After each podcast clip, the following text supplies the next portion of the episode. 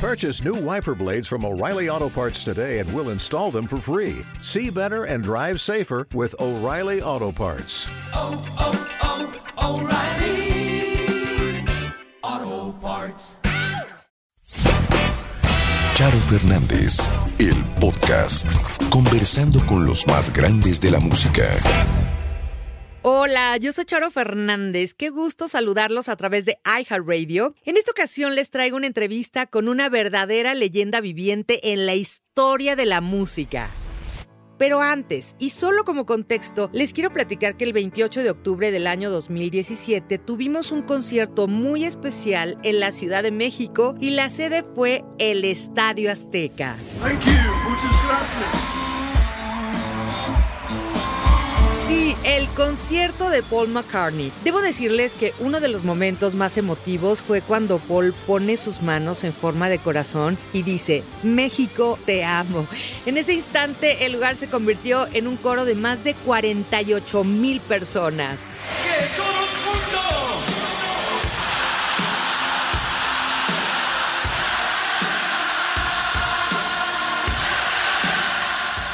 Lo mejor es que días antes de esa presentación nos concedió una entrevista en exclusiva que quiero compartir con ustedes a continuación.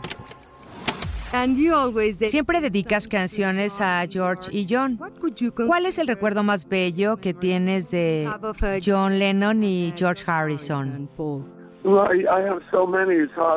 Bueno, tengo tantos recuerdos que me es imposible escoger alguno. Tengo unas desde que éramos jóvenes, many cuando no éramos famosos. Tengo hermosos recuerdos de aquel entonces y muchísimos otros de cuando ya lo éramos. Um, Me gusta recordar cuando nos íbamos de vacaciones juntos. John y yo nos fuimos de vacaciones una vez a París y tengo muchos y muy buenos recuerdos de esos días.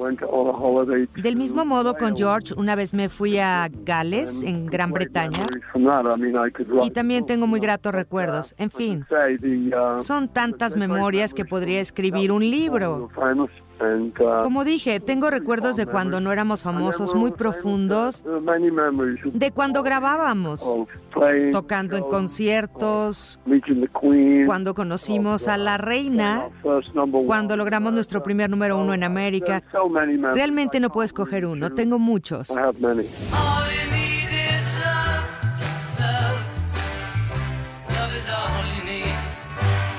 ¿Qué haces cuando llegas a casa después de un largo y sinuoso tour? Mira, amo la música, I'd been pero cuando ando mucho de gira, cuando llego a casa, lo más probable es que solo descanse. Normalmente toco mi guitarra o toco el piano que tengo en uh, mi casa. Lo uso para componer, me gusta tomar la guitarra y ver qué sale. Amo trabajar así. Es algo que hago desde que era muy joven y lo sigo amando.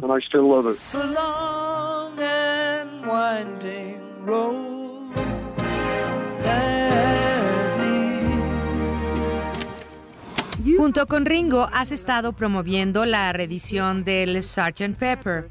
¿Qué sientes cuando te escuchas en esta obra maestra 50 años después, Paul? Um, Sabes, trae de regreso grandes recuerdos. and it's interesting because Es interesante porque cuando salió se contaron muchas historias sobre cómo fue hecho, sobre datos técnicos y pasó hace tanto tiempo que muchas de esas had historias ya las había olvidado. Es muy interesante para mí recordar esos datos. El otro día estaba viendo un programa de televisión donde hablaban del piano eh, de Penny Lane que salió con el álbum. Y afirmaban que no era solo un piano, sino ocho. Y yo había olvidado eso.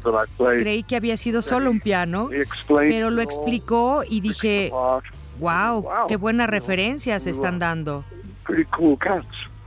En este disco se cuidaron mucho los detalles y fue increíble hacerlo porque fue muy experimental en su momento.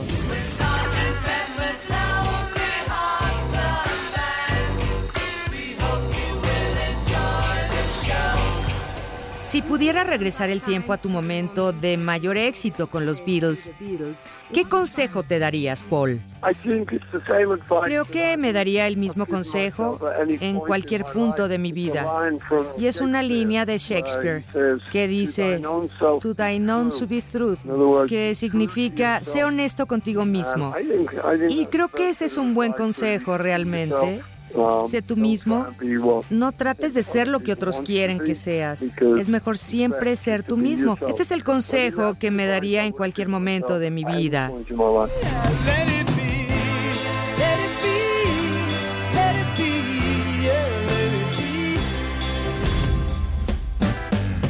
Me encantaría poder escuchar sus comentarios de esta entrevista con Paul McCartney a través de Charo Fernández Oficial en Facebook e Instagram y en Twitter, arroba Charo Fernández R. Recuerden que tendremos más música, más entrevistas y más información próximamente a través de iHeartRadio. Descarguen la aplicación, es completamente gratis. Gracias y hasta la próxima. iHeartRadio.